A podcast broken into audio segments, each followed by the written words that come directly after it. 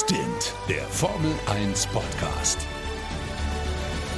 Mit Sebastian Fenske und Florian Wolzke. Servus, meine Lieben, und herzlich willkommen zu Stint, dem schnellsten Formel 1 Podcast Deutschlands. Und das war's schon wieder mit einer verrückten Saison. Das letzte Rennen Abu Dhabi.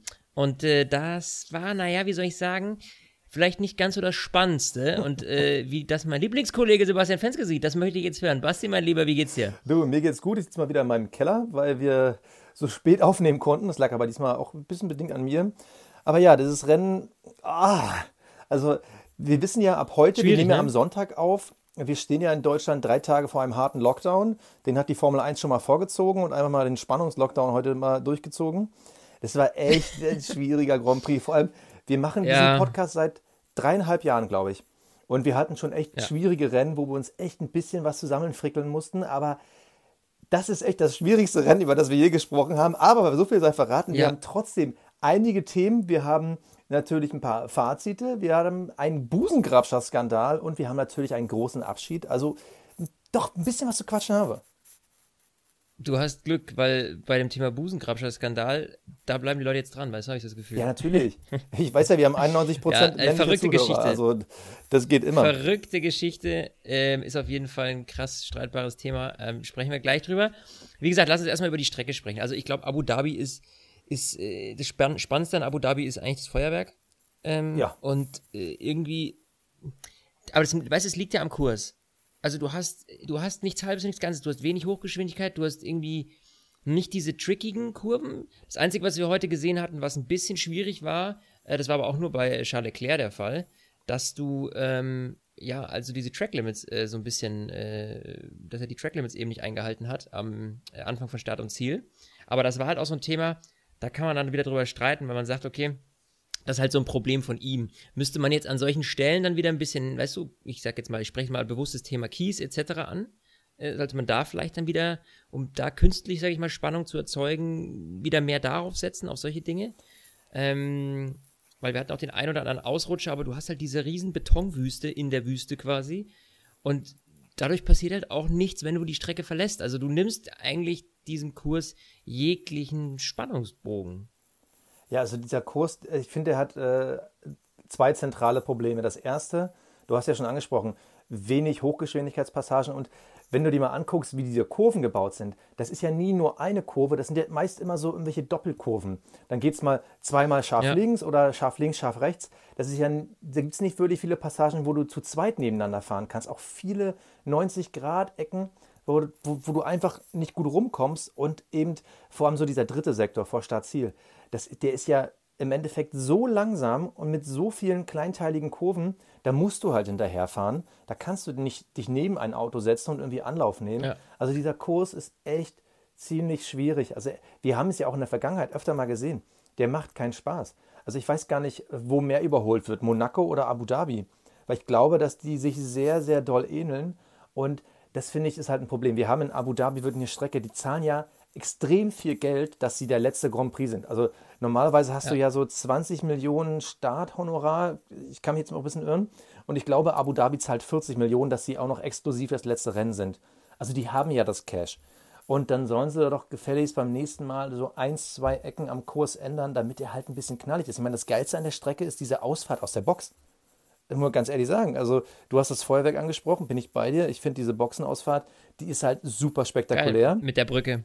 Ja, Oder mit diesem Tunnel quasi, ne? aber da hört es auch Ja. schon auf. Und das, ah, das ist halt Ja, da haben sie schwierig. sich leider. Ich, wei- weißt du, wer diesen Grand Prix gebaut hat? Ähm, ich habe es vorhin gelesen, jetzt habe ich es leider wieder vergessen. Ein, äh, einer unserer Follower hat es mir sogar bei Instagram geschrieben oder hat es uns geschrieben. Jetzt habe ich es aber äh, glatt komplett vergessen. Okay. Äh, So what? Also auf jeden Fall ähm, schwierige, schwierige Strecke. Und es ist irgendwie jedes Jahr so ein bisschen, das ist so ein bisschen wie, ich finde Australien ist zwar spannender als Abu Dhabi, aber das ist auch mal so, der Beginn der Saison ist auch nicht immer das spektakulärste Rennen, weil Australien ist jetzt auch nicht so, äh, ja, auch nicht so crazy, ne? Ja, du hast Das bei Australien drei. Vollgaspassagen, aber das ist Startziel, die ist so mittellang. Und dann hast du zwei Passagen, Mhm. wo es immer so lang geknickte Kurven sind, wo es halt auch immer schwierig Ja. ist, äh, einen klassischen Windschatten zu fahren, weil du halt ja durch diesen, diesen Kurvenschnitt halt nie zu 100% hinter einem Auto fährst, sondern immer so teilweise mhm. versetzt daneben. Das ist echt schwierig. Übrigens, der Laurin hat bei Instagram geschrieben, Highlight des Rennens, es sind zum Glück nur 55 Runden und nicht mehr. Und äh, ich finde, damit hat er es auf den Punkt getroffen. Ja? Das Rennen ist besser zum Einschlafen als Big Medi Night. Ich glaube, auch du hast mir irgendwie während des Rennens geschrieben, sag mal, schläfst du? Und eine halbe Stunde später habe ich ja. dir geantwortet, du hast, jetzt hast du mich jetzt geweckt. Hast du mich geweckt. Auch Toto Wolf hat im Interview danach gesagt, ich habe noch nie so viele Gen-Emojis bekommen. Also es gibt halt immer mal schwächere Grand Prix. Aber wenn du halt einen, ja. vor allem modernen, das ist ja noch immer noch ein relativ neuer Grand Prix, das ist ja der Punkt. hast, wo du halt diese eklatanten Fehler siehst, dann musst du die anpassen. Ja. Aber wir hatten trotzdem Rennen. Naja, das darf okay. man nicht vergessen. Wir hatten immer noch ein Rennen. Max ja. Verstappen ja, ja, holt sich die Pole toi, toi, toi. und gewinnt das Rennen am Ende. Fand ich in der Hinsicht einen relativ versöhnlichen Saisonabschied, auch vor allem für Max, Mhm. weil es ist halt ein Zeichen davon, Red Bull ist nicht meilenweit entfernt. Also es gibt ja immer noch diese Diskussion, ach, es gewinnt doch immer nur Lewis Hamilton. Nee, wir hätten auch vor drei, vier Jahren, hätte auch Ferrari locker gewinnen können. Das lag halt an denen. Und auch jetzt ist es so, Red Bull ist zwar nicht die Nummer eins, aber sie sind auch nicht ewig entfernt. Das gibt mir immer wieder Hoffnung. Weißt du, das ist so ein Ja, und Hoffnungsgrand es ist ja- Prix. du, du, die haben halt oftmals einfach diesen, diesen Glücksgriff und haben halt die Abstimmung so perfekt, dass das Auto so gut funktioniert, zumindest für Max. Äh, Im Gegensatz zu Mercedes heute, die total äh, daneben lagen. Also Lewis hatte wahnsinniges, äh, äh, hat wahnsinniges rutschiges Auto gehabt. Die Balance hat nicht gestimmt. Spätestens nach dem Reifenwechsel war die ziemlich hinüber. Der ist auch einmal ziemlich hart über die Curbs. Also da war die Frage dann auch kurz mal, ist was kaputt gegangen, ja oder nein? Aus der Box kam aber die Antwort, nee, das ist alles in Ordnung. Naja, auf jeden Fall, ähm, da stimmt es halt balancetechnisch überhaupt nicht. Bottas ist zwar vor ihm gelandet, aber Bottas hat halt auch wieder so eine klassisch durchschnittliche Leistung gezeigt, meiner Meinung nach. Also da ist irgendwie, ich habe so das Gefühl beim Bottas, dass da einfach kein Hunger mehr ist. Aber alles Themen, die wir natürlich noch in, unserer, in unserem Saisonblick nächste Woche besprechen werden. Deswegen äh, darüber ähm, äh, ge- gehen wir ein bisschen tiefer nächste Woche Sonntag. Könnt ihr natürlich gerne dann auch wieder einschalten. Auf jeden Fall jetzt ähm, Konstrukteurs-Championships. Ich glaube, da wurde es nochmal am spannendsten heute. Äh, die Konstrukteurswertung, da liegt nämlich jetzt äh, McLaren, die haben sich heute, das waren glaube ich die Gewinner des Tages, die haben sich heute richtig gefreut. Ja. Mit äh, 202 Punkten äh, liegen die gerade mal sieben Punkte vor Racing Point. Und ähm, ja, natürlich bitter für Racing Point, dass Perez heute ausgeschieden ist. Da, äh, da, da waren die fehlenden Punkte halt weg, ne? Das war jetzt genau das, was letztlich diesen dritten auf vierten Platz ausgemacht hat. Äh, dementsprechend mal herzlichen Glückwunsch an McLaren.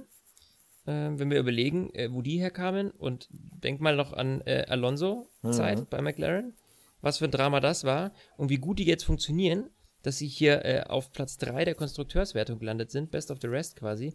Das ist schon verdammt gut, ne? Ja, Und auf jeden Nur, Fall. Um's habe mal festzuhalten, ja, ich hab mich auch gefreut. die Ferrari auf Platz 6. Final jetzt. Das heißt also, Also- vor Haas, vor Williams und vor äh, ähm, Alfa Romeo. Glückwunsch. Und vor Alpha Tauri, genau, ja. Achso, vor Alfa Tauri Ja, auch. es ist tot. Ja, genau, genau. Ach, krass. Äh, aber Renault, Racing Point, McLaren, Red Bull, Mercedes, also das ist ein Wahnsinn, ja. Und das Schlimme ist ja, die müssen nächstes Jahr wieder mit dieser Mühle fahren im Großen und Ganzen, ja, bis auf ein paar kleine Details, die geändert werden dürfen. Aber dadurch, dass das ja alles so ein bisschen eingefroren wurde jetzt und erst 2022 das neue Reglement kommt, ist das natürlich pff, schwierig. Naja, aber herzlichen Glückwunsch an McLaren, finde ich, starke Leistung gezeigt, immer solide gewesen. Die hatten keine krassen Ausreißer, zwischendurch mal eine Hängepartie, aber an sich top. Ja, und ich glaube, ganz ehrlich, wenn wir beim Thema Ferrari sind, Sebastian Vettel, was meinst du? Der wird froh sein, dass er raus ist bei Ferrari jetzt, oder? Ja, also das hat er ja schon im Interview angedeutet. Ich will nur eins zu McLaren sagen. Also was mir an äh, dem McLaren-Wochenende am besten gefallen hat, ist auch die Tatsache, dass man ja auch äh, be- mitbekommen hat, dass im Hintergrund da äh, Teile vom Team verkauft wurden und man extrem viel Geld eingenommen hat. Also es äh, kolportieren irgendwie 200 Millionen äh, für äh, am Ende werden es dann knapp äh, 30 Prozent der Anteile sein. Also das ist Cash, was McLaren schon in die Kasse nimmt. Dann natürlich dieser dritte Platz in der Konstrukteurswertung ist natürlich auch nochmal ein bisschen mehr Geld als der vierte Platz. Und es wird ja immer noch überlegt, dass sie ihre Fabrik verkaufen und dann zurückleasen. Das ist ja auch so ein, ich sag mal, gesund äh, wirtschaften Prinzip.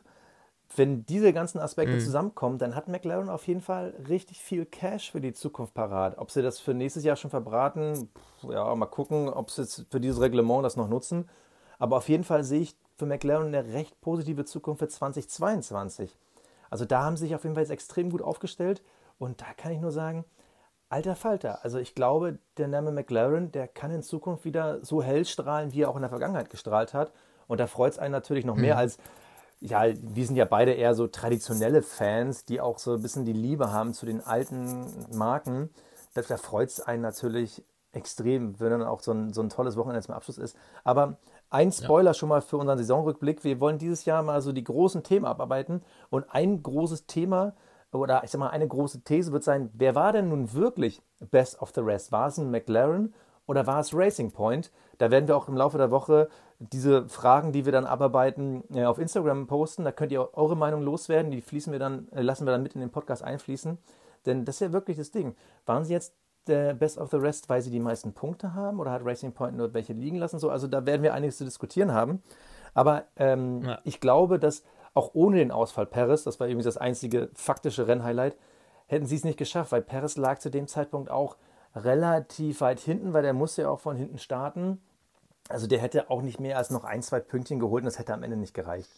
Also, Na, beim letzten Rennen ist Paris auch ziemlich weit hinten gewesen ja, und der hat dann das Rennen gewonnen. Aber da gab es ein Gut, paar Safety Umstände. Cars und eine Rennstrecke, ja, wo du überholen ja, konntest. Also das wäre heute nicht gewesen. Und du hattest ja eben äh, schon mal Bottas angesprochen. Ich glaube während des Rennens, dass Hamilton schon schneller war. Der hat sich ja immer in diesem 2-Sekunden-Zeitfenster gehalten. Aber es gab halt keine Stallorder und halt keine Möglichkeit zu überholen. Also es wurde jetzt viel darüber gesprochen. Louis Hamilton hat selber gesagt, er war noch nicht ganz fit nach seiner ähm, Corona-Erkrankung. Mhm. Ich glaube, dass das zum Teil stimmt. Aber wenn du jetzt nur mal wirklich so die Abstände anguckst, war ja immer dieser 2-Sekunden-Abstand, zwei, drei Sekunden mehr nicht. Während Bottas immer mehr nach vorne verloren hat, hat Hamilton auf Bottas gar nichts verloren. Also ich glaube, wenn man ihn vorbeigewunken hätte, wäre der Abstand zu Verstappen nicht so groß gewesen. Man hätte nicht gewonnen. Ich glaube, dafür hätte es nicht gereicht. Aber ich glaube schon, dass Hamilton Anzeichen hatte, dass er schon das bessere Auto und der bessere Fahrer an diesem Wochenende war. Aber er kam halt nicht vorbei. Ja, und ich meine, gut, sie hätten ja nichts mehr gewonnen. Also für Mercedes jetzt da noch eine Stallorder zu geben, machst du Image, hast einen Image-Schaden und gewinnst dadurch ja gar nichts. Ja, und du gibst ja so einen mein, kleinen geistigen Boni für Bottas, der momentan eh in einer kleinen Krise ja. ist. Also das war jetzt nicht schlimm, glaube ich. Nee, nee. Aber du, hast, du hattest Ferrari ja, angesprochen. Wollen wir, wollen, wir, wollen wir zu Ferrari Ich hatte gehen? Vettel angesprochen. Ja, ich wollte mal äh, ganz kurz nur, wie gesagt, auch katastrophales Rennen heute äh, mal wieder äh, Auto hat nicht funktioniert, Reifen haben nicht funktioniert. Ja, ich, ich wiederhole mich und zwar glaube ich jedes Rennen. Ähm, da, da braucht man nicht mehr viel zu erwarten, auch nächstes Jahr nicht. Für Vettel geht es deshalb eigentlich jetzt positiv weiter, weil jetzt ist er raus ähm, aus so einem, ich sag mal, Albtraum, ja, weil das war mal sein Traum, mit Ferrari Weltmeister zu werden und es ist dann Stück für Stück zum Albtraum geworden.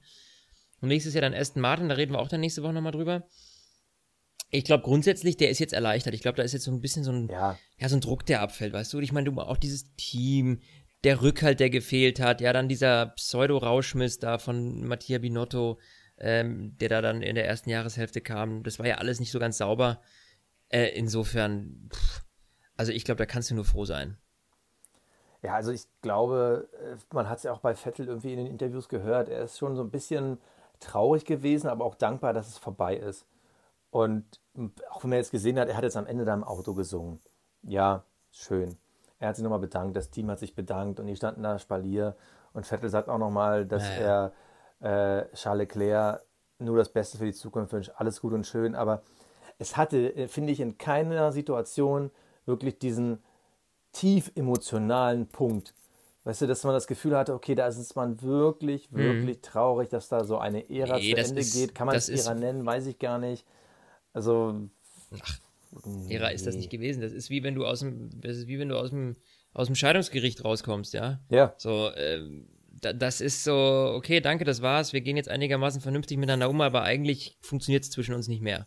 Ja. Das ist, glaube ich, so der, der, der grundlegende Punkt. Und ähm, ja, ich bin ehrlich gesagt froh auch über diesen Rauswurf, weil wäre er nicht rausgeschmissen worden, wäre meine Frage gewesen, hätte er wieder einen Vertrag unterschrieben?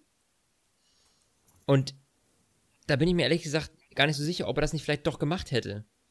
Hm. Ne? Einfach so um dieses sich bis 2022 22 hangeln, um dann vielleicht mit Ferrari ein besseres Auto zu kommen. So hat er einfach faktisch nächstes Jahr ein besseres Auto. Er wird nächstes Jahr, da bin ich felsenfest davon überzeugt, vor, äh, mit, mit Abstand äh, vor Charles Leclerc landen in der, Konstrukt äh, in der, in der Fahrer-WM. Oh, da bin ich gespannt. Also Weil da würde ich ja jetzt schon gegensetzen. Ja? Naja, das Ding ist, es, war ja auf, es waren ja zwei Aspekte. Das ganze Auto wurde ja konstruiert für einen besseren Motor. Und dann am Ende der Tests gab es ja dieses FIA-Agreement, wo wir bis heute nicht wissen, was ist da hinter den Kulissen gelaufen. Und auf einmal Ja. hatten sie einen schlechteren Motor. Das, wir hatten ja die Woche, äh, dieses Jahr schon öfter mal darüber gesprochen, dass dieses Auto auf Abtrieb gebaut wurde. Dieser Abtrieb wird aber, war ja klar, äh, ich habe es mal Backstein im Wind genannt. Also ein Auto mit viel Abtrieb hat natürlich mehr Luftwiderstand. Das kannst du aber ausgleichen mit mehr Motorpower. Und auf einmal wurde denen am Ende die Motorpower weggenommen und auf einmal hast du diesen Backstein ohne Motorpower. Und ich glaube, dass sie viel von dem reinen Chassis wieder zurückbauen können, weil äh, du sagst es, es darf nicht so viel gemacht werden, aber der Spielraum, der da ist, würde ja theoretisch zulassen, dass du eins zu eins einen äh, Red Bull oder Mercedes nachbauen könntest. Das wäre ja äh, kein Problem. Weil also Ja, das weiß ich eben nicht. Ist das so? Naja, also sie, theoretisch könnten sie es. Die Frage ist, ob sie es faktisch leisten können, sag mal von der Zeit, vom Budget her. Das andere Problem, was sie aber immer noch haben, ist die Motorenleistung. Und äh, du hast es ja vorhin die Konstrukteurs-WM aufgezählt. Von den letzten fünf Teams waren drei davon die Ferrari-Teams. Und da ist natürlich schon die Frage, selbst wenn sie ein, ein aerodynamisch besseres Auto bauen könnten, wie gesagt, ich traue es denen zu, wie viel wird dieser Push bringen? Wir haben dieses Jahr auch schon ein paar gute Ergebnisse, meist von Charles Leclerc. Also ich traue ihnen zu, aber das ist schon zu weit dann irgendwie äh, nächstes Jahr Februar, März reingedacht. Ich traue ihnen aber zu, dass sie ein Auto bauen können, mit dem sie mit dem Best of the Rest mithalten können. Also nächstes Jahr vermeintlich mit den Renault, McLaren, Racing Points, obwohl Racing Point vielleicht dann schon nicht mehr zum Best of the Rest zählt. Also ich glaube, sie werden nächstes Jahr besser sein, aber es wird nicht für vorne reichen. Sie werden kein Podiumskandidat sein. Also das glaube ich nicht. Und deshalb wird es halt spannend, ob die dann auf einem Niveau mit äh, Racing Points sind, weil dann hätten wir eigentlich das geilste Duell überhaupt. Dann fährt nämlich dann Leclerc in Rot gegen Vettel in, keine Ahnung, ob es dann pink oder grün ist oder was auch immer sie sich ausdenken. Also, also ich gebe es noch nicht ganz auf. Ich glaube, das kann schon noch spannend werden zwischen denen. Ja, das äh, ist auf jeden Fall eines der, der, der spannendsten Dinge, äh, die da nächstes Jahr äh, uns erwarten. Ähm, ich würde sagen, bevor wir noch weiter vom Abu Dhabi Grand Prix wegdriften und, Ja. und uns äh, jetzt gleich nochmal äh, um den Busengrabscher und äh, das Cockpit von Alex Albon kümmern, äh, ganz schnell die Quick Awards quasi. Der Fahrer des Rennens. So, Fahrer des Rennens, Basti, kurz und schmerzlos. Ich hau meinen jetzt einfach mal raus. Ähm, für mich war es heute Max Verstappen. Ja. Also die haben das beste Auto auf den, auf den äh, Asphalt gekriegt. Ähm, Verstappen hat das solide nach Hause gefahren. Der hat am Anfang super schnell schon ein paar Sekunden Abstand gewinnen können. Nach dem Safety Car hat er das super gelöst. Er hat keine Chance gelassen für Valtteri Bottas da irgendwie anzugreifen. Zwei tolle Momente gewesen für ihn heute. Und äh, das letzte Rennen so einer Saison irgendwie noch zu gewinnen, das gibt auch so ein bisschen, natürlich auch so einen Boost, so einen Kick irgendwie für die Winterpause. Insofern in meinen Augen äh, absolut äh, verdienter Fahrer des Rennens. Ja, also ich hatte auch länger überlegt, ob man es Ricardo geben kann, aber ja, dem hat das Safety Car ein bisschen in die Taschen gespielt. Äh, so grandios ist war sein Ride dann auch nicht. Deshalb, ich bin auch komplett bei dir, Max Verstappen. Der Cockpit Klaus. Da tue Ja, ich mich ein meine bisschen schwer. Lieblingskategorie. Ja, ich auch, ich auch. Ähm, Weil von den Fahrern, mal raus, weißt du was? von den Fahrern war keiner Ich hätte einen. Na, richtig verhaltensauffällig nicht, eben. Das ist nur das geringste, geringste, sage ich mal, Übel, was passiert ist, ist, dass halt äh, Charles Leclerc einfach es nicht geschafft hat, irgendwie äh, sich viermal an die Tracklimits zu halten hintereinander. Wo Ja. ich dann sagen muss, so, Junge, jetzt, also, weißt du, da, der weiß das ja. Das ist ja nicht so, dass die nämlich beim Boxenfunk gesagt hätten, so, Junge, pass auf, du warst jetzt schon dreimal drüber, wenn du nochmal drüber bist, dann gibt's eine Strafe. So. Und das ist halt dann irgendwie so, wo ich mir denke, also kann ja nicht so schwer sein, sich dann daran mal zu halten, weil nach der Strafe hat es ja dann auch funktioniert, ja. So, das war dann zwar eine schwarz-weiß, äh, eine schwarz-weiße Flagge, die er bekommen hat, aber wenn mir denkt, muss, muss nicht sein. Aber das ist auch, da merkt ihr schon, also ich meine, der Großteil von euch wird den Grand Prix wahrscheinlich gesehen haben.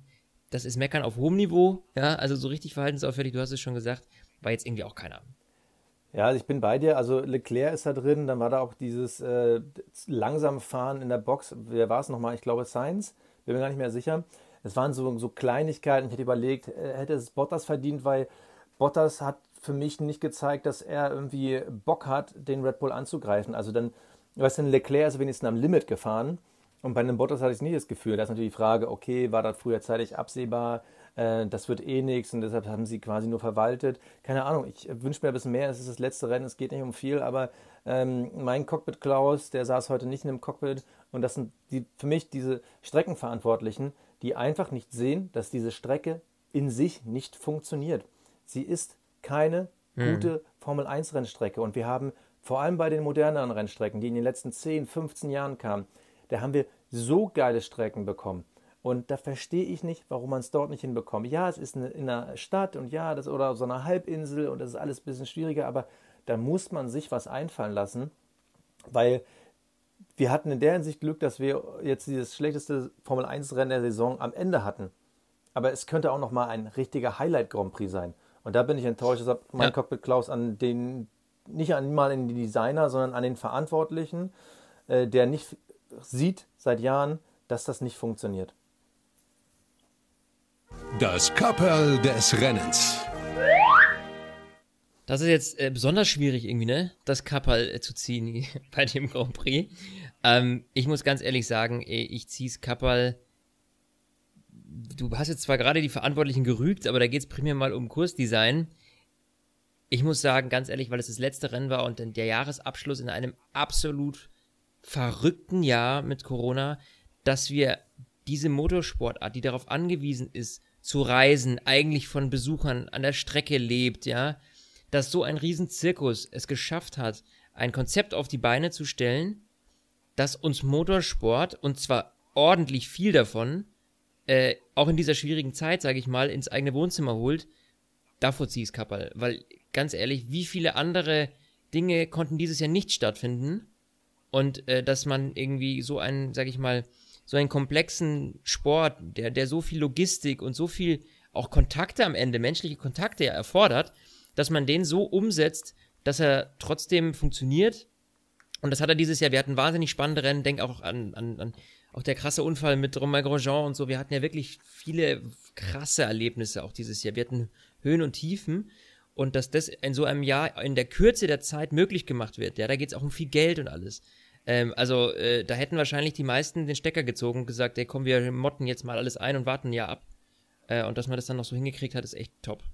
Also mich nicht falsch verstehen, ich fand dieses eine Rennen schwierig. Ansonsten die Saison fand ich mega klasse. Also wir hatten wirklich eine abgefahrene Saison und äh, mich ärgert es eigentlich gerade ja. ein bisschen, weil genau das gleiche Kappal wollte ich auch ziehen. Ich dachte so, ah, das, das macht der Flo nicht, der hat dann wieder eine andere Idee. Nee, weil genau das vor den Organisatoren dieser Saison, weil die Saison war klasse. Also ich, vielleicht wüsste auch gar nicht, ich meine, das machen wir wahrscheinlich noch im Saisonrückblick, welches Rennen ich das Beste fand. War es vielleicht das Rennen, wo Lewis Hamilton auf dem Dreirad am Ende in Silverstone 2, glaube ich, war es, äh, einfach die letzte Runde ja. mit einem Platten fährt, ja? Ich meine, wir hatten dieses Jahr wirklich wahnsinnig gute Geschichten. Wir hatten spannende ja. äh, Rennen und ja, ich bin echt gespannt, ob, ob wir uns überhaupt auf etwas einigen können, was so unser Mega-Highlight war, weil es waren wirklich so viele. Aber trotzdem, du hast es gesagt, die Organisation, dass die Formel 1 überhaupt so stattfinden konnte und so viele Leute auch begeistert hat, das, da, da müssten mehrere Kappel vorgezogen werden. Das war wirklich großes, großes Kino. Ja, und dann würde ich sagen, äh, ein Kappel können wir auf jeden Fall nicht ziehen äh, vor Alex Albin, weil der äh, sitzt auf einem ganz, ganz wackeligen Stuhl und eigentlich spricht eigentlich alles schon dafür. Der Buschfunk sagt Peres oder Hülkenberg. Die große Frage, wie haben sie auch euch gestellt bei Instagram? Wen würdet ihr, wenn ihr bei Red Bull das sagen hättet, ins Cockpit setzen? Und Basti, du hast die Antwort, richtig? Also wir haben 59% für Perez, dementsprechend 41% für Hülkenberg. Wir haben ja extra die Frage so gestellt. Es geht nicht um das Herz, sondern um den Verstand, wenn ihr Formel 1 Manager bei Red genau. Bull wärt. Und es ist immer noch relativ knapp, also es ist ja fast 50-50, würde man sagen, aber wir haben diese leichte Tendenz zu Perez und mein Gefühl sagt mir, da geht es auch hin. Und wir hatten jetzt heute, äh, Nico Hülkenberg saß ja bei RTL zur großen Abschiedsshow, darüber reden wir gleich auch nochmal. Ähm, wurde dort eine Sendung gefragt, er wurde aber auch davor gefragt, da hat er auch bei Instagram ein Interview gegeben, wie sieht es denn aus? Also er hat auch klar zugegeben, es gibt Gespräche, beziehungsweise es gab Gespräche und äh, er weiß es nicht. Ihm ist aber auch bewusst, dass mit Paris da jemand im Fahrerfeld ist, der dieses Jahr sehr gute Leistung gezeigt hat. Das darf man nicht vergessen, das haben uns auch nochmal einige geschrieben äh, auf Insta äh, nach unserer Geschichte von letzter Woche. Hülkenberg war aber im direkten Vergleich meist besser als Perez. Also das ist wieder die Frage, so welcher Fakt zieht da rein? Ne? Dass, mhm. dass der aus dem Nichts wieder so gut ist oder dass Perez gerade einfach in einer super Form ich, ist? Das ist, das ist halt der Punkt. Also ich glaube, die Schwierigkeit, die uns da auch als Außenstehende jetzt so ein bisschen äh, äh vor die Füße fällt, ist die, dass wir jetzt Perez natürlich als aktuellen Fahrer, der jetzt auch nochmal natürlich im letzten Rennen eine wahnsinnig gute Leistung gezeigt hat, irgendwie auf dem Schirm haben. Ähm, und weil wir den natürlich sehen, aber ich glaube intern in den Gesprächen, da wird ein Nico Hülkenberg als Name genauso oft fallen wie ein Sergio Perez. Da bin ich mir ehrlich gesagt fast sicher. Sie das ist jetzt, glaube ich, weil man sagt, okay, der ist jetzt, du, du siehst ihn ja jeden Tag, du siehst ihn im Paddock, du siehst ihn im, ne, du, du siehst ihn im Auto, du siehst ihn bei jedem Rennen. Ist klar, dass Perez natürlich dementsprechend äh, ja, präsenter ist, ja. Aber nichtsdestotrotz glaube ich, dass Hülkenberg da im Hintergrund genauso äh, auf, dem Zettel ist. Auch, man darf nicht vergessen, Hülkenberg hat vor allem auch wahnsinnig gut performt ja. äh, bei seinen Einsätzen, als er eben Checo Perez ersetzt hat bei, bei Racing Point. Das war ja ein super, äh, das war ja ein super Ergebnis von null. Äh, irgendwie da reinsetzen innerhalb von kürzester Zeit. Der war da, als man ihn gebraucht hat. Das war absolute Zuverlässigkeit. Ganz ehrlich. Und dann hat er auch noch gute Ergebnisse abgeliefert. Also insofern würde ich das nicht außer Acht lassen. Nee, um Gottes Willen. Also ähm, ich bin ja komplett bei dir und äh, da darf jetzt mein Fanherz auch widersprechen. Ich wünsche mir, dass Nico Hülkenberg nächstes Jahr in einem ja. Red Bull Racing fährt. Das wäre der, der Oberknaller. Hey, stell dir vor, stell dir vor, der würde da drin sitzen. Ich würde mich, mich würde verdammt äh, nochmal interessieren, vor allem, wie schlägt sich Hülk gegen Verstappen? Das ist auch ja. so ein Ding dass, äh, weil fest, damit hat er einen Teamkollegen, der verdammt, verdammt, verdammt gut fährt, ja. Ähm, weil Verstappen ist für mich einer der auch der, der, der Talente schlechthin, ja. Äh, und ja, das wäre einfach ja. ein mega Duell. Also äh, das große Ziel nächstes Jahr, auch von uns beiden, ist ja, wir wollen wieder an eine Rennstrecke. Das erste Mal, wo wir zusammen hingehen, wir wissen natürlich noch nicht, Corona-bedingt, wie sieht das aus und äh, welche Strecke wird es sein? Österreich oder vielleicht dann doch nach Sanford. Ja. Ähm, wir wissen es noch nicht, aber das ist das große Ziel. Und ich glaube, wenn ich dann dort wäre mit dir, ich bin ja, ich gebe es ja zu, ich bin ja Mercedes-Fanboy. Ich bin ja ein Fan der Marke und ich finde auch Lewis Hamilton als schillernde Persönlichkeit mhm. ziemlich nice so. Aber wenn ich dort an der Strecke wäre, dann wäre ich natürlich zu 100 Prozent für Hülkenberg. Also dann, das, das ja. wäre für mich so klar. Also das wäre also, einfach so eine geile Fanerfüllung. Ja, ja, ja. Ich würde es mir so wünschen für ihn und er hat so lange gekämpft, um überhaupt mal irgendwie aufs Podium zu kommen, was er immer noch nicht geschafft Perez hat. Perez hat doch seinen Sieg. Also, also weißt du, Perez hat ihn doch. Hm? Also okay. Ja, per, genau, Perez hat ihn doch und jetzt lassen ihn den Hülki auch mal. Ja, also äh, wir würden uns wahnsinnig freuen. Wie gesagt, ich bin mal gespannt und vielleicht bis nächste Woche wissen wir schon mehr, denn äh, du, hast grad, du hast mir kurz nämlich im Vorgespräch erzählt, dass vor Weihnachten noch äh, bekannt gegeben werden soll, was da mit dem Red Bull Cockpit passiert. Äh, ich bin schwer gespannt. Ich hoffe, dass es bis nächste Woche Sonntag raus ist. Da zeichnen wir nämlich dann unseren äh, Jahresrückblick auf. Eben auch mit euren Antworten auf Fragen, die jetzt die kommenden Tage bei Instagram gestellt werden. Äh, ein Mann, der sich, ja, weiß ich gar nicht, kann der sich überhaupt noch auf ein Cockpit nächstes Jahr freuen oder nicht? Nikita Mazepin, der Teamkollege von Mick Schumacher nächstes Jahr im Haas, hat, ähm, naja, nennen wir es mal jugendlichen Leichtsinn oder also er hat einer Freundin von sich an äh, die Hupen gegrapscht und das Video auch dann noch bei Instagram hochgeladen. Ja, schwierig, ne? Selbst Haas hat sich dann dazu gezwungen gefühlt, äh, diese Woche ein Statement äh, rauszugeben, äh, wo sie das natürlich, äh, ja, auch als, als ähm, ein, ein Unding erklären quasi. Und sowas äh, gehört nicht in die Formel 1, so nach dem Motto. Jetzt ist meine Frage, wackelt der Platz bei Haas jetzt plötzlich wegen so einer Aktion? Oder ist das so, Mai, das ist so ein Thema gerade durch Corona und so, das vergessen die meisten schnell. Ja, also ich, ich finde es auf jeden Fall erstmal eine richtig miese Aktion. Du hast es gerade Hupengegrapsch gesagt. Also in dem Stil hat er es gemacht. Also wir sind natürlich in der Hinsicht äh, politisch korrekter und sagen einfach ganz klar, er war mit einem Kumpel in einem äh, Porsche unterwegs. Auf der Rücksitzbank sitzt eine Frau mit einem Kleidchen und einem sehr tiefen Ausschnitt und er sieht sich halt in der Situation in einer Insta-Story ihr an die Brüste zu greifen. So würde ich in den Ausschnitt rein. Und das ist halt ein Ding, ja. das ist halt einfach kein, kein Stil. Äh. Ich meine, Junge, wo lebst du denn im 21. Jahrhundert? Und es sind halt so wieder mehrere Sachen zusammenkommen. Auf der einen Seite, ja, der ist jung, für meinen Jungen ist es mal ein bisschen doof. Ich meine, wir beide kennen es selber, ne? als 21-jährige Burschen, da hätte man uns wahrscheinlich nicht so im Club treffen dürfen. Äh, wir waren dann auch teilweise bestimmt schon mal ein bisschen primitiver unterwegs. Aber ganz ehrlich, Junge, du stehst in der Öffentlichkeit. Du hast nächstes Jahr, du stehst an der Schwelle zu einem Traum, den so viele Menschen haben. Und du feierst das. Und setzt es aufs Spiel für so, eine Scheiße. Ja, und es sind halt wirklich, es ist auf der einen Seite eine Stilfrage, auch eine Imagefrage. Und äh, nein, sein Cockpit wackelt natürlich nicht. Aber wenn du schon so in die Formel 1 reinkommst, wenn du schon irgendwie so einen Stempel hast, ganz ehrlich, dann musst du aber richtig liefern, um das wieder wegzubekommen. Ja. Und Ja. äh, es ist halt so eine Sache, Alter, man Ich bin immer es gespannt, sonst, wie die charakterlich so gegen, also aufeinander sind. Also, weißt du, wie ich meine, wie die miteinander umgehen. Ja, also Fakt ist einfach, das gehört nicht dazu. Und ähm, ich fand das mal Nee. äh, richtig toll. Ähm, die Lea, die hat uns auch bei Instagram geschrieben, wir sagen heute so viel Instagram, aber auf unserer Insta-Seite ist einfach so viel los.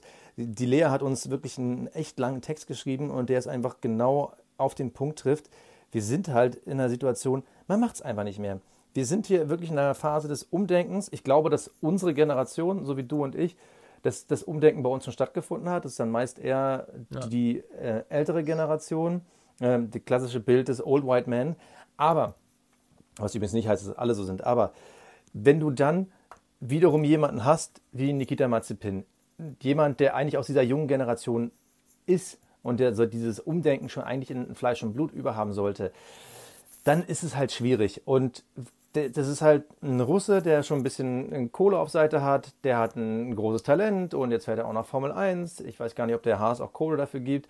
Und du kommst dann halt schnell in so ein Ego-Arroganz-Bild, wo man schon wieder so ein Geschmäckle bekommt. Und Mazepin hätte sich deutlicher entschuldigen müssen. Es ist einfach so, er hätte es machen müssen. Und jetzt muss er halt nächstes Jahr zeigen, dass er in seinem jugendlichen Leichtsinn halt einen Fehler gemacht hat und jetzt aber ein Profi geworden ist. Da bin ich gespannt, weil auch diese Bilder, dass er da mit seinem Kumpel irgendwie mit dem Porsche umherballert und irgendwie die Mädels auf der Rücksitzbank abschleppt, das ist, äh, ich sag mal so, natürlich mögen wir bunte Charaktere in der Formel 1, aber es muss dann bitte auch zeitgemäß sein. Und vor allem, dass auch die FIA selber ähm, da nicht irgendwie ein größeres Statement von sich gegeben hat, weil man macht so viel für, für Rassismus. We, race at one, das schreibt auch die Lea noch nochmal, das ist so der Claim. Und auch da muss dann halt die FIA, die darf dann auch ruhig mal sagen, ja, wir haben ihm auch eine Geldstrafe dafür ausgesprochen, weil er unser Image äh, kaputt macht. So, ich meine, das tut ihm nicht weh, aber das heißt, wenigstens so ein bisschen Symbolpolitik hätte ich erwartet. Es war eine schwache Nummer. Wir sind gespannt, ob er es nächstes Jahr mit Leistung zeigt. Soll er gerne machen. Von mir aus gerne immer einen kleinen Ticken schlechter als Mick Schumacher. Ähm, das ist aber nur die Ja, Fanperspektive. ge- Und ansonsten, glaube ich, ist, ist das Thema damit durch. Mittlerweile sind Formel-1-Rennfahrer die verheirateten Ehemänner mit Kindern.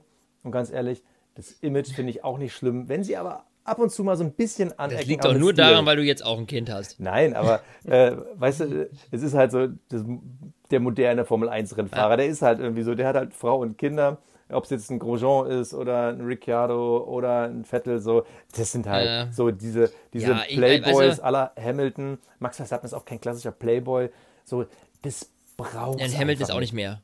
Also ich finde, Hamilton hat sich auch gewandelt. Ja. Aber jetzt kommen wir schon wieder vom Hundertste ins Tausendste. Ja, ja, komm, wir haben Ähm, noch eine schöne Geschichte über zum ein Schluss. wichtiges. Bitte? Wir haben noch die schöne Geschichte zum Schluss. Wir müssen noch mal über RTL reden, oder hast du noch ein Thema?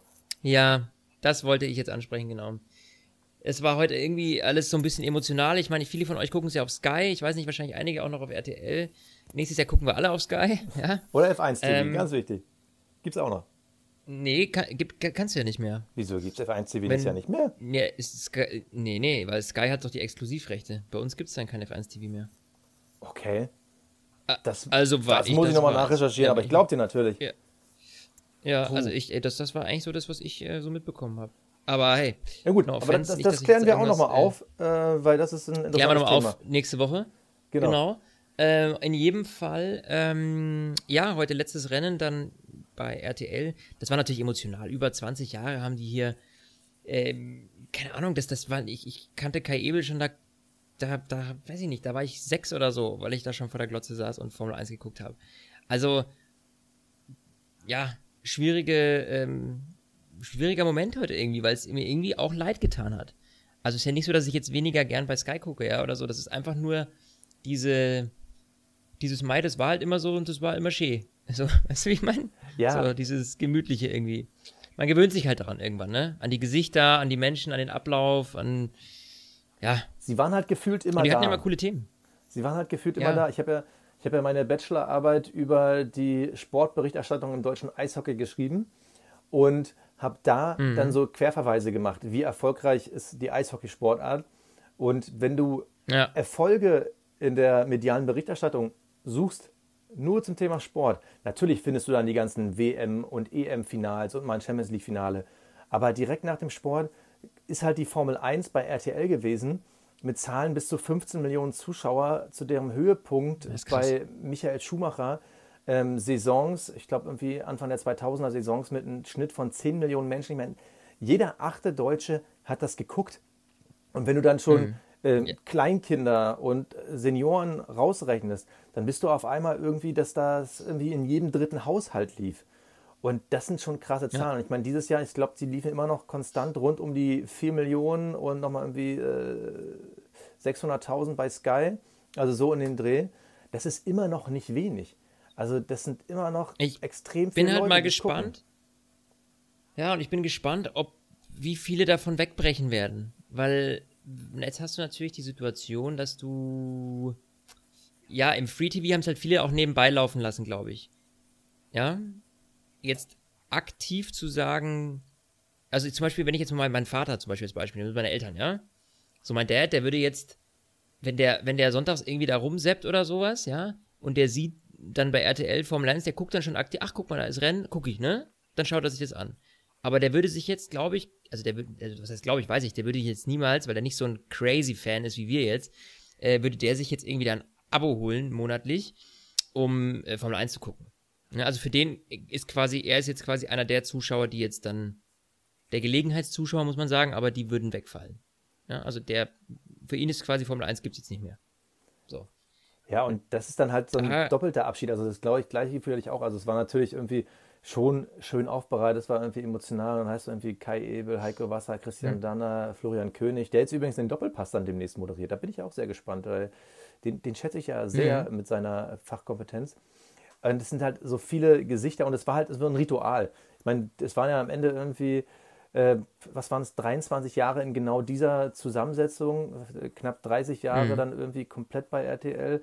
Es ist halt, sie gehörten halt dazu. Es gehörte halt genau dazu, wie ein Michael Schumacher in die Formel 1 gehörte, wie auch ein Vettel in die Formel 1 gehörte. Und man hat halt immer weniger von diesen Gesichtern. Es ist natürlich auch immer gut, wenn du auch einen Umbruch hast, um dich zu erneuern. Ich meine, Thema Yogi Löw. Aber es ist halt schon so ein Meilenstein, der dann irgendwie dann jetzt abgeschlossen ist. Und ich bin genauso gespannt wie du, dass diese Gelegenheitsgucker, diese Zufallsgucker, wenn die wegfallen, von was reden wir dann? Also reden wir dann vielleicht von einer Million Zuschauer bei der Formel 1? Reden wir vielleicht dann von zwei? Schaffen sie doch dann irgendwie mit einem ähm, Mick Schumacher-Effekt vielleicht doch wieder auf irgendwie 5, 6 Millionen zu kommen? Da bin ich echt sehr gespannt. Und da ist natürlich das Spannende, was wir eben auch nächstes Jahr beobachten werden, war der Abschied von RTL nur der Abschied von einem Sender, der Abschied von vielen Persönlichkeiten, die man mit diesem Sport verbindet? Oder war der Abschied von RTL auch ein Abschied für Deutschland von der Formel 1? Was ich nicht hoffe, was ich auch noch nicht ganz so glaube, aber das hängt natürlich Das immer glaub- viel ja. mit dem Erfolg zusammen. Und ich hoffe, dass, wenn Vettel vielleicht um die Spitze mitfahren kann, also nicht um Siege, aber vielleicht um Podiumsplätze, das kann der Formel 1 noch viel bringen. Natürlich der Name Mick Schumacher, er wird ein großer Kicker. Und dann bin ich halt gespannt. Ja, Und dann geht es natürlich ja. darum, die nächsten Persönlichkeiten aufzubauen, die du mit dem Sport verbindest. Ich meine, Sky hat da natürlich da muss man welche, natürlich aber sagen, die sind also- halt nicht so bekannt. wir trauen auf der einen Seite RTL hinterher, das ist richtig, aber ich freue mich trotzdem wahnsinnig auf Sky, weil die Jungs natürlich jetzt ähm, einfach einen gesamten Motorsport-Sender nächstes Jahr gründen und einfach einen Motorsport-Sonntag haben. Weil da hast du die ganzen anderen Rennserien, die im Rahmenprogramm laufen, das wird auch alles gezeigt. Also für uns Motorsportleute ist, sage ich mal, dieses, diese Konzentration des Motorsports in diesem einen Sender jetzt gebündelt schon von Vorteil in dem Sinne, weil wir, glaube ich, viel mehr mitbekommen. Bei RTL hast du halt diese zwei, drei Stunden Unterhaltung am Nachmittag. Das war's.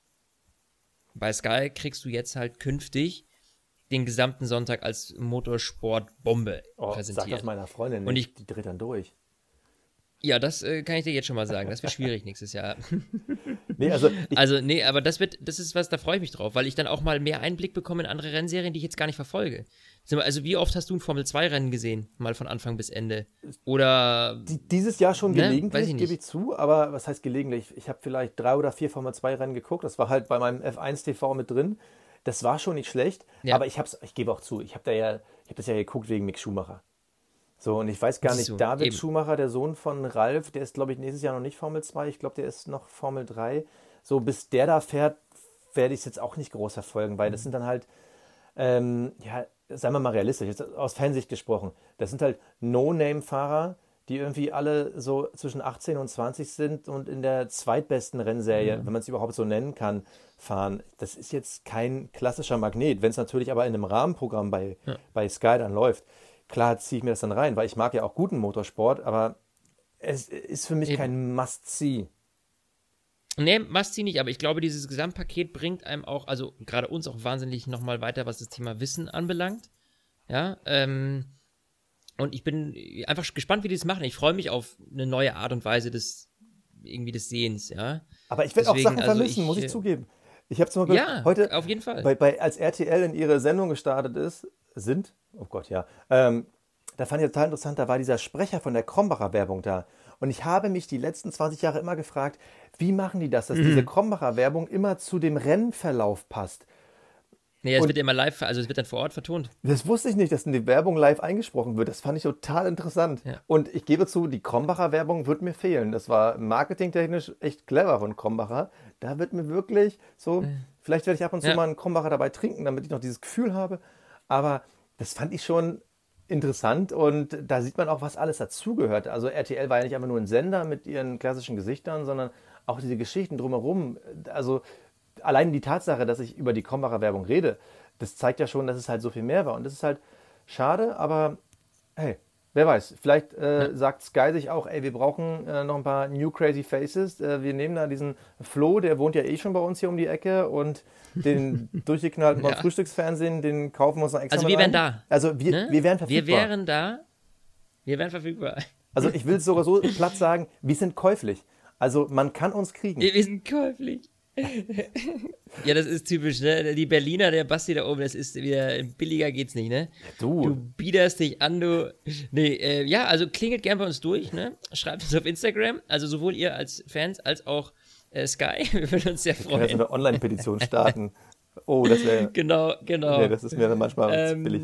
Nee, also Ja, das. und äh, ja, ich, ich wollte eigentlich nur sagen, ähm, eigentlich jetzt nochmal Danke auch an RTL, weil ihr habt echt, äh, ohne euch, wäre ich jetzt wahrscheinlich kein Formel 1-Fan. Ja. Ich meine, im Zweifel würde es dann jemand anders übertragen oder hätte es damals übertragen, aber nichtsdestotrotz irgendwie, ähm, ja, da fehlt mir viel und auch, auch, auch aus journalistischer Perspektive. Ich habe das schon mal gesagt, als wir über diesen Abschied, äh, als er bekannt wurde, geredet haben. Gerade so ein Florian König, das ist für mich als, als Journalist, der auch gelegentlich vor der Kamera äh, steht, äh, diese Ruhe, die der weg hat, dieses, dieses professionelle, mit, mit, ja, mit dieser, mit dieser Ruhe, die er ausstrahlt, das ist einfach ein, äh, ja, das hat so eine, auch so eine Vorbildfunktion für mich. Ja, also ich, das war auch immer so ein, ich mache meinen Job ja auch aus einem, aus einem Grund, weil ich es irgendwie cool finde, das zu machen. Ja, das ist ja eine Überzeugung, warum, warum wir das machen, was wir machen, machen wir ja, weil wir, weil wir dann einer gewissen Überzeugung folgen, so. Und das ist natürlich auch Teil des Ganzen, ist so, also so ein Florian König oder so ein Kai Ebel, die man als Kind schon gesehen hat, da hat man sich auch gedacht, Mensch, also wenn ich jetzt nicht da im Auto sitzen kann, zweitliebstes Ding, wäre das dann äh, quasi zu kommentieren, zu moderieren, äh, etc. pp. ja, also insofern, ähm, ja, danke für diese geile Zeit, RTL. Ja, du sprichst mir ja komplett aus dem Herzen. Also, ich wollte immer die Klamotten von Kai Ebel haben, aber die Professionalität von Florian König, der wirklich für mich Legende ist, den ich noch mehr mit Formel 1 verbinde als sogar Niki Lauda, weil so der der Florian, der war immer da. Und der war immer für einen schrägen Witz da, der war unterhaltsam, der war auch gleichzeitig total ernst, konnte schnell switchen und so. Also der ist wirklich, deshalb freue ich mich ja, dass der jetzt mal beim Doppelpass dann in Zukunft sitzt, weil dass man den noch irgendwie in, der, in dem Sportkosmos auch on-air behält. Ich weiß gar nicht, ob er bei RTL weiterhin dann noch Fußball und Boxen und alles Mögliche macht. Also ich hoffe, weil da bin ich wirklich fast schon äh, Fanboy, ähm, da hoffe ich, dass es so bleibt. Und Flo, das, Dann- das war jetzt die Saison 2020, also das letzte Rennen. Wir haben noch den Saisonrückblick, aber das war das letzte Rennen. Ja. Das war Das war das letzte Rennen von einem krassen Jahr. Ja. Total verrückt. Wir werden das alles nächste Woche nochmal Revue passieren lassen. Ich würde sagen, in diesem Sinne sagen wir nochmal Ziemers Kappel vor RTL, Florian König und Co. Äh, vielen Dank für die geile Zeit und ähm, ja. Servus. Jo, ich bin raus. Stint, der Formel 1 Podcast. Mit Sebastian Fenske und Florian Wolzke.